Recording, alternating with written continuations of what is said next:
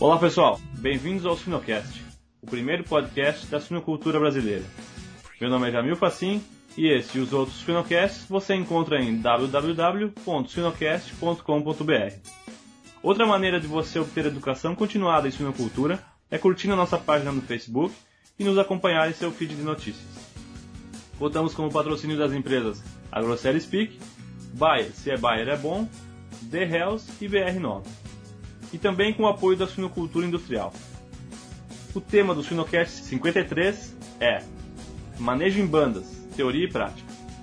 Nosso convidado é o médico veterinário e integrante do Departamento de Serviços Técnicos da Grosseria Speak, Vinícius Espechite de Moraes. Olá Vinícius, tudo bem? Olá Jamil, tudo bom? Tudo certo. De que cidade tu estás falando, Vinícius? Estou falando hoje de Belo Horizonte, Minas Gerais. Ah, beleza. Bom, Vinícius, desde já agradeço a disponibilidade aqui conosco do Sinocast. Ah, obrigado, Jamil. Eu que agradeço a oportunidade de estar conversando um pouco com vocês. Então tá, Vinícius, vamos falar de sinocultura.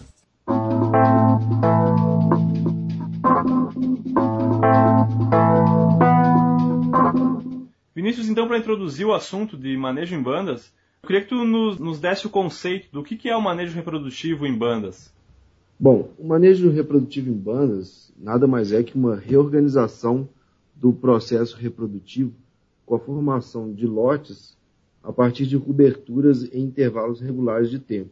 E isso pode ser feito em intervalos regulares de 14, 21, 28 dias.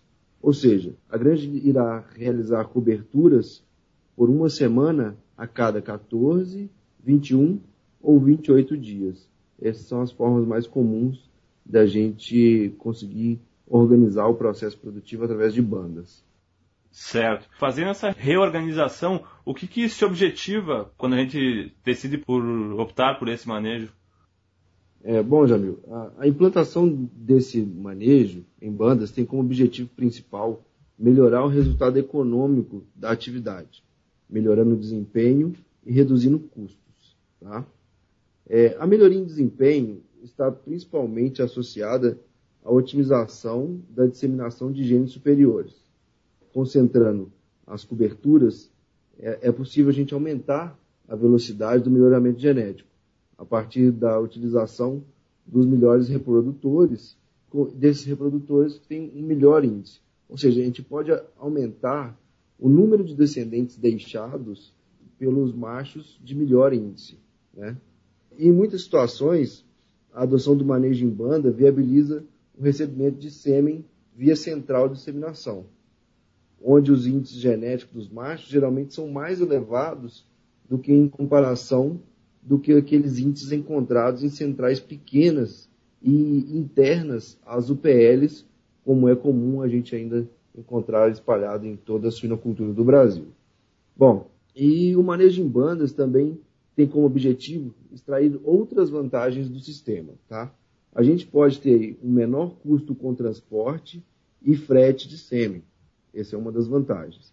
Com lotes maiores, a partir do manejo em banda, a gente consegue uma formação de lotes maiores de leitões desmamados. Então, também é possível reduzir custo e melhorar a logística de transporte de leitões através de um aumento do número de leitões desmamados, tá? até esse transporte até outros sítios. É, por exemplo, uma granja aí de, de 300 matrizes, a gente teria aproximadamente 170, 180 leitões desmamados por semana. Quando a gente passa por um manejo em bandas, por exemplo, de a cada 28 dias ou a cada 4 semanas, a gente teria um desmame com 700 leitões. Então, a gente poderia reduzir o custo no transporte, transportando apenas uma vez a cada 28 dias esses animais para os outros sítios 2 ou sítio 3, enfim, é, dependendo do sistema como ele está funcionando. Tá? Existem também outras vantagens bastante claras, que é, por exemplo, a melhor uniformidade dos lotes de idades. Então, você consegue formar lotes maiores, com uma dispersão de idades menor.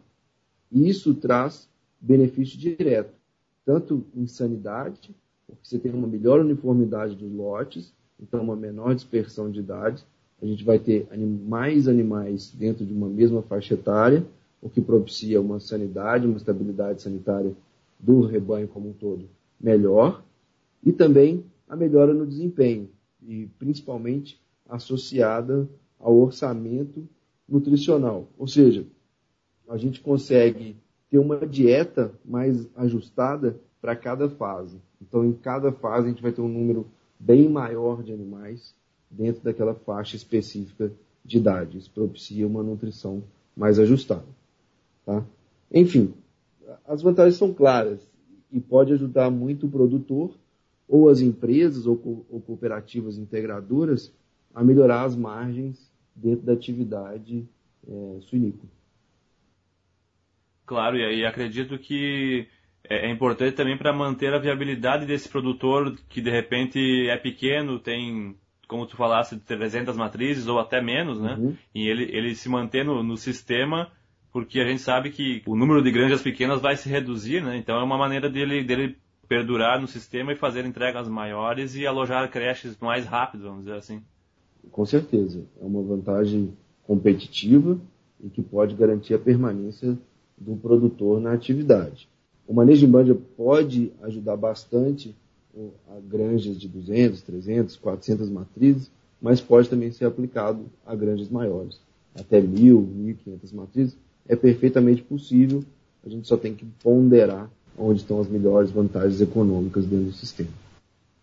E Vinícius, assim como tu falou bastante vantagens, eu queria que tu fizesse, vamos dizer assim, desenhasse um quadro mostrando entre o manejo a cada duas semanas, a cada 21 dias e a cada quatro semanas uh, na tomada de decisão. Por que, que eu vou escolher o de duas semanas? Quais são as diferenças para os outros manejos em banda? Bom, em relação aos modelos que existem é, difundidos de manejo em bandas, a gente tem os modelos aí entre duas, três e quatro semanas. Cada um desses modelos ele vai ter uma particularidade e uma vantagem. E cada um desses modelos vai ser melhor aplicado para um determinado sistema. Não existe um totalmente melhor do que o outro, tá? Mas eu vou dar um, um, um pouquinho dos detalhes de cada um e a gente pode então tentar ver para cada sistema onde se aplica melhor, tá? Certo. O manejo de duas semanas, por exemplo. No manejo de duas semanas, a gente vai ter 10 lotes de fêmeas girando dentro da granja. Então, a gente vai ter aí dois grupos desses dentro da maternidade e oito desses grupos dentro da gestação. Então, eles estão divididos aí dentro de uma proporção normal da granja.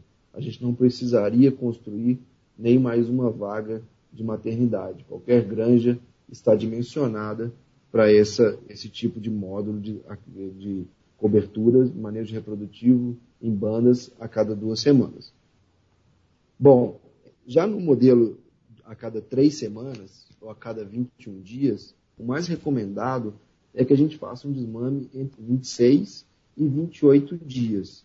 Por quê? Se a gente usar o modelo de 21, a gente vai acabar condensando todas as atividades em uma mesma semana como a, a frequência de ocorrências elas vão ocorrer em 21 dias, se a gente não faz um, um manejo para desmamar a cada 26 a 28 dias, a gente teria as atividades concentradas todas em uma semana e nas outras duas semanas seguintes a gente não teria nenhuma atividade. O que uhum. não seria interessante para o sistema, porque concentra muito e depois não tem nada a ser feito. Bom, nesse tipo de modelo, então, a gente tem que incrementar a nossa maternidade. Geralmente as maternidades trabalham em torno de 20% do plantel reprodutivo, a gente é, coloca como número de gaiolas para maternidade.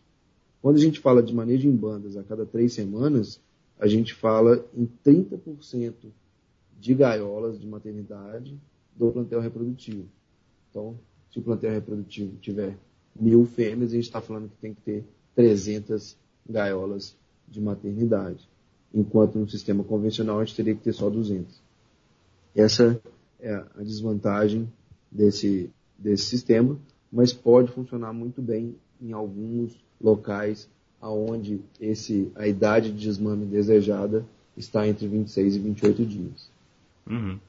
Bom, e A cada quatro semanas é uma outra modalidade do manejo em banda. Então a gente pode fazer as bandas a cada 28 dias, ou seja, coberturas a cada 28 dias. Nesse modelo, a gente também não tem que incrementar a nossa maternidade. A gente trabalha com o mesmo número de gaiolas que, as, que o manejo convencional diário de atividades. Então, a cada a gente tem duas semanas com atividades, duas semanas sem atividades e duas semanas com atividades e assim por diante. Tá? Essa é a diferença básica entre os modelos mais utilizados. Existem aí outros modelos que não são é, amplamente difundidos, como manejo em banda a cada cinco semanas, mas são, são adaptações é, menos comuns é, do, do, sistema de manejo em banda. Essas aqui são as mais utilizadas em todo o Brasil e, e até fora. Certo. É muito interessante mesmo, Vinícius. Nos três modelos que tu no, nos explicou, cada um tem sua particularidade. Vinícius, tu falasse no início aí da possibilidade de otimização de mão de obra. Sim. Naqueles modelos em que tu comentasse, por exemplo, de mil matrizes que eu, que eu inicio o manejo reprodutivo em bandas, existe possibilidade de aumentar o número de fêmeas atendidas por funcionário? Sim. É, quando a gente concentra as atividades, é, sem dúvida é possível a gente otimizar a mão de obra. Então, quando a gente está falando aí de, de, concentrar as principais atividades da granja, a gente tem a oportunidade de especializar mais a nossa equipe e também utilizá-la de forma é, otimizada. É, em alguns sistemas, o que as empresas têm feito é que a equipe de, por exemplo, de parto e as equipes de cobertura, elas acabam transitando entre dois ou três sistemas. Nas semanas que intercalam, então, uma semana você estaria dentro de uma UPL, na outra semana dentro de outro UPL, otimizando essa equipe especializada, por exemplo, em partos, por exemplo, uma equipe especializada em coberturas. Então, sim, existe é, a oportunidade de otimizar a mão de obra, mas eu não vejo como maior vantagem da aplicação dessa, desse recurso. As maiores vantagens realmente estão é, associadas a, ao desempenho dos animais e à utilização e disseminação de genes superiores. Certo. E já entrando nesse link da disseminação dos genes, vamos dizer assim, do ponto de vista logístico de recebimentos de animais em reposição, seja por quarto sítio ou não, uhum. e também o recebimento dessas doses inseminantes, o que, que a gente deve atentar para, por exemplo, fornecer informação para a central ou fornecer informação para o quarto sítio que me abastece, para gerar uma adequação sem problemas? É, muito boa pergunta. A gente tem realmente esses, essas duas oportunidades aí nos, nos manejos em bandas. É, no caso do recebimento do quarto sítio, é importante a gente estar atento a todas as leitoas enviadas. Tá? Então, assim, é importante que todas as leitoas estejam com, cobertas com o mesmo intervalo e dentro de um mesmo grupo semanal. Então, certificar que todas aquelas leitoas enviadas do quarto sítio, elas têm aí, no máximo, cinco dias de intervalo entre as coberturas, porque senão a gente pode ter aí partos fora daquele grupo que a gente imagina ideal. Bom, e para que sejam enviadas essas leitoas para o sistema reprodutivo em bandas, a partir do, do quarto sítio, é importante também que a gente certifique que essas leitoas estão prenhes. Então, através de ultrassom, a gente faz a confirmação da gestação e só depois, então, a gente envia essas leitoas à granja que vai recebê-las. Porque corre o risco de, se a gente não fizer essa confirmação, de receber leitoas vazias, o que complica muito a logística de, de ação dentro da granja para, mane o manejo em bandas. E outra, a gente também deve estar atento para que, é, após o envio dessas leitoas, após a confirmação da gestação, é, os retornos não ultrapassem mais de 2%. Ou seja, depois que a fêmea entrou na granja vinda do quarto sítio, o esperado é que os retornos fiquem abaixo de 2%. Retornos ou fêmeas vazias a, a chegada na maternidade. Tá? Esse é um ponto que a gente deve tomar bastante precaução, porque se a gente começa a ter retornos ou fêmeas vazias, isso acaba combinando com o insucesso da, das bandas dentro do sistema. Bom, esse é o caso de, de, do quarto sítio. Agora, no caso da logística de recebimento de sêmen, é, realmente, é, com o manejo em banda, torna possível é, o recebimento de sêmen a partir de centrais maiores, porque a logística fica facilitada, a quantidade de, de doses entregues justifica o custo com o transporte, então a gente torna possível fazer essa entrega a partir de centrais maiores de UDGs. É, no caso de logística das doses inseminantes, a gente tem que certificar que a quantidade do pedido de dose vai estar em linha com a quantidade de coberturas planejadas. Tá? A gente não deve haver pedidos nem excedente ao número de coberturas, muito menos é, pedidos com déficit que vão causar uma falta de sêmen e um problema de furo de alvo de cobertura por falta de doses inseminantes. Então, um excesso traria um prejuízo por ter desperdício de doses de sêmen e a falta um desperdício ainda maior por não cumprimento dos alvos de cobertura. Esses são os dois fatores principais aí para se atentar na, na logística aí do, do, do manejo em banda em quarto sítio e na recepção de doses. Claro, acredito que essa questão da, da falta de doses seja um ponto crítico, porque quando a gente tem um manejo convencional, semanal, uhum. o atraso de uma fêmea em cio caindo em outra semana, podendo se cobrir nessa outra semana sem nenhum problema, é uma facilidade. Já, já no manejo em bandas a gente não pode cobrir toda semana, né? Então, o alinhamento com a central tem que ter um ajuste fino, né? Sim. Traz vantagens, mas a gente tem que ser mais eficiente no processo.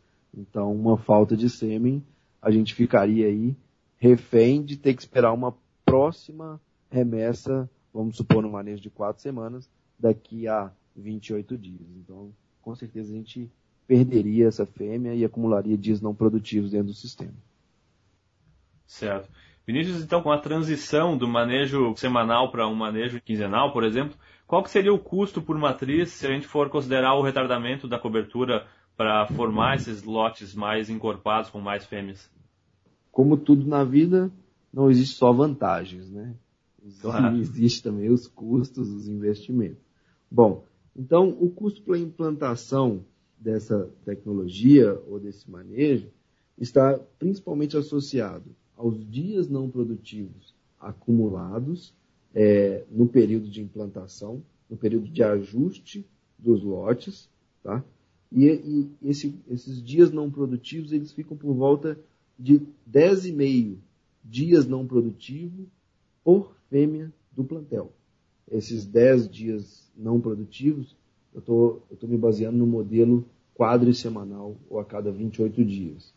Se a gente utilizar outros modelos, como o de 21 dias ou de 15 dias, a gente pode reduzir esse, esse custo de dias não produtivos. Então, se a gente tiver um plantel de mil fêmeas, a gente está falando aí num custo de 10 mil dias não produtivos para a implantação do processo. Então, é, não é, não é uma, uma conta simples, ela é complexa e, e, é uma conta alta. Então, a gente tem que ter certeza que esse investimento ele vai se pagar. Bom, e para ter uma ideia, um, como um exemplo assim de, de ah, quanto custa um dia não produtivo dentro de uma granja, é, eu costumo fazer o cálculo através de, do custo do leitão desmamado. Existem outras formas de fazer o cálculo, mas eu prefiro calcular baseado no custo do leitão desmamado.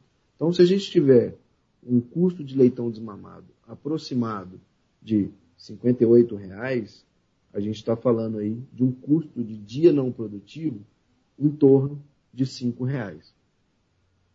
Ou seja, a gente vai ter aí por fêmea em torno de R$ reais por fêmea é, produtiva dentro do plantel para a gente conseguir é, encaixá-la dentro dos grupos de cobertura e transformar é, a granja em, em manejo banda. E além dos dias não produtivos, a gente tem o custo do tratamento hormonal. Atualmente, é, esse custo está por volta de R$ reais a dose de hormônio diária. Então, não é um, não é um custo barato, não, não é um custo irrisório para a atividade. É, existem vantagens muito claras na utilização do manejo em bandas. É, esses custos eles podem se pagar facilmente o retorno sobre o investimento ele pode vir aproximadamente aí em, em um ano, um ano e pouco, dependendo da, de como é feito, mas realmente existe esse custo, existe essa, essa conta a ser paga. Então a gente tem que pensar nesse, nesse modelo dessa maneira. Bom, isto é para ajustar os grupos, uma granja que já esteja rodando e no manejo convencional. Se a gente pegar uma granja desde o início, desde o povoamento, a gente não vai ter o custo com os dias não produtivos, porque a gente já enquadra as fêmeas dentro dos grupos é, a partir da preparação de leitoa. Então a gente não teria dias não produtivos, a gente teria apenas o custo hormonal. Aí, essa é a primeira parte do cálculo, que é ajustar o manejo para as bandas. A segunda parte do cálculo, e aí para as porcas, a gente consegue fazer aí em um giro, a gente coloca todas em grupos e a gente não tem mais esse custo. É, esse, custo esse custo é só de implantação. Mas existe uma outra parte, que é o custo com as leitoas. É, as leitoas, desde que elas estejam dentro da granja, quando a gente tem um quarto sítio é um pouco diferente, porque a gente consegue mandar leitoas em semanas intercaladas para granjas diferentes. Né? Então a gente não tem o custo da, do tratamento hormonal das leitoas. Mas quando a gente não tem quarto sítio e a gente faz a, a preparação das leitoas, a gente precisa também é, colocá-las dentro dos grupos de cobertura. Então a gente sempre vai ter um custo referente ao tratamento hormonal dessas leitoas para que elas se encaixem dentro dos grupos de cobertura. Tá? E esse custo vai variar aí, mas a gente pode, pode dizer em torno de R$ reais por leitor coberto. São custos que devem ser considerados sim, Vinícius, porque são, não, como tu falaste, não são custos irrisórios mesmo. Vinícius, então, assim, quando parte para esse manejo reprodutivo em bandas, algumas, alguns manejos normalmente tratados como normais passam a ter algumas certas particularidades. Eu queria que nos falasse quais são as adaptações que as granjas devem fazer com, com manejos como, por exemplo, a cobertura de retornos e o uso de mãe de leite. É, começando pelas mães de leite, um pouco mais, mais fácil de visualizar é, a gente teria que optar como, como primeira opção em realizar a mãe de leite com aquelas fêmeas que serão descartadas após o desmame. É, então elas não teriam que se encaixar novamente em nenhum grupo de cobertura e então a gente seguiria é, sem nenhum problema para essas fêmeas. Ou então a gente faz essas mães de leite intercaladas, desde que elas se encaixem no próximo grupo de cobertura através de tratamento hormonal. Então, a gente tem essas duas opções. Tá? Uhum. A questão dos retornos, a gente também tem algumas opções do que ser feito. Quando a gente tem uma granja muito bem ajustada reprodutivamente, a gente está falando de uma granja aí com 94, 95% de taxa de parição, a gente então torna possível a não cobertura de retornos. Isso muito, embasado na viabilidade econômica. A gente sabe que aquelas fêmeas que retornam, muito provavelmente são fêmeas problema ou fêmeas de risco. Então, elas são candidatas a descarte. Como a gente teria que gastar ainda mais recursos e, e aí recursos financeiros com tratamento hormonal ou encaixá-las em um grupo fora das coberturas, a gente opta pelo descarte então desses retornos. Essa é uma opção muito acertada quando a granja está rodando muito redonda e muito bem, bem ajustada nos parâmetros reprodutivos. Tá? É, Quando a gente não tem essa possibilidade de descartar 100% dos retornos, a gente pode lançar mão de colocá-las em um grupo de cobertura mais próximo a partir de, de uma estratégia, que é fazer a cobertura, colocá-la no grupo mais próximo e aí na próxima lactação ela ter a sua lactação prolongada ou então é, é, encurtada é, para que ela então se ajuste dentro da maternidade e possa seguir dentro dos grupos. A, a segunda opção ela é um pouco mais é, conturbada, mas ela pode ser feita perfeitamente. É, é o que eles chamam aí de, de interbet, ou interbet é, é a pronúncia em inglês, mas é in, in, entre grupos, né? Sim, sim, entre os grupos, para depois encaixar na lactação. Exatamente, a gente teria uma, um prejuízo é, nos dias de lactação, mas ela se encaixa depois no grupo perfeitamente. Essas seriam as opções para esses acontecimentos corriqueiros no, no manejo diário, que na, no manejo em banda eles não são tão, tão facilmente controlados. Né? Certo. E Vinícius, pela tua experiência com granjas nesses modelos, eu queria que tu nos relatasse assim quais são as principais falhas observadas nesse, nesse modelo uh, em, em, sob qualquer ótica, vamos dizer assim, em cobrir fêmeas fora de, fora de lote, uhum. etc. Joia. É, de uma forma geral, assim, a, as falhas são muito pequenas. O manejo geralmente ele é muito bem gerenciado e tem assim elevada taxa de sucesso. Mas o que eu vejo principalmente os pontos críticos e sempre existem oportunidades, as falhas que estão concentradas no erro de planejamento.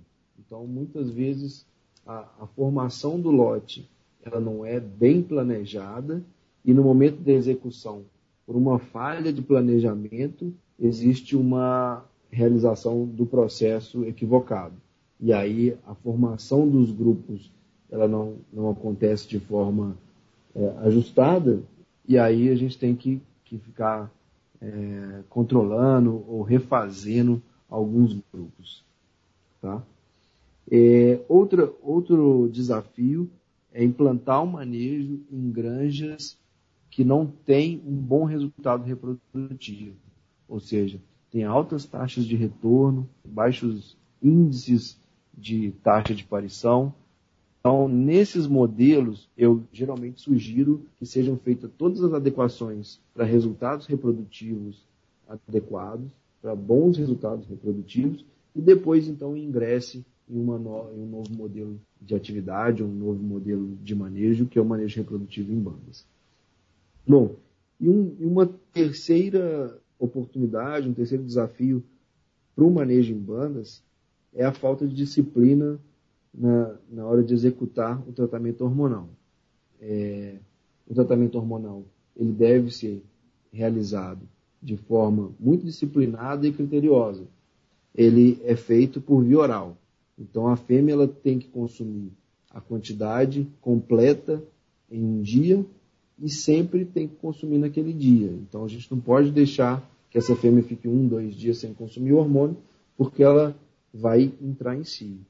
Então a gente precisa é, tratar essa fêmea com muita disciplina, fazer com que ela consuma toda a quantidade é, da dose hormonal, para que ela possa então ser colocada em um, em um estádio de, de ciclo reprodutivo para ser coberta no momento que a gente deseja. Acho que esses são os principais desafios para a implantação do, do manejo em bandas, mas de uma forma geral, as taxas de sucesso são muito altas e pode ajudar bastante é, os, os produtores na atividade e mantê-los competitivos e com vantagens muito claras referente ao mercado e a, a margem econômica que pode extrair da, da produção.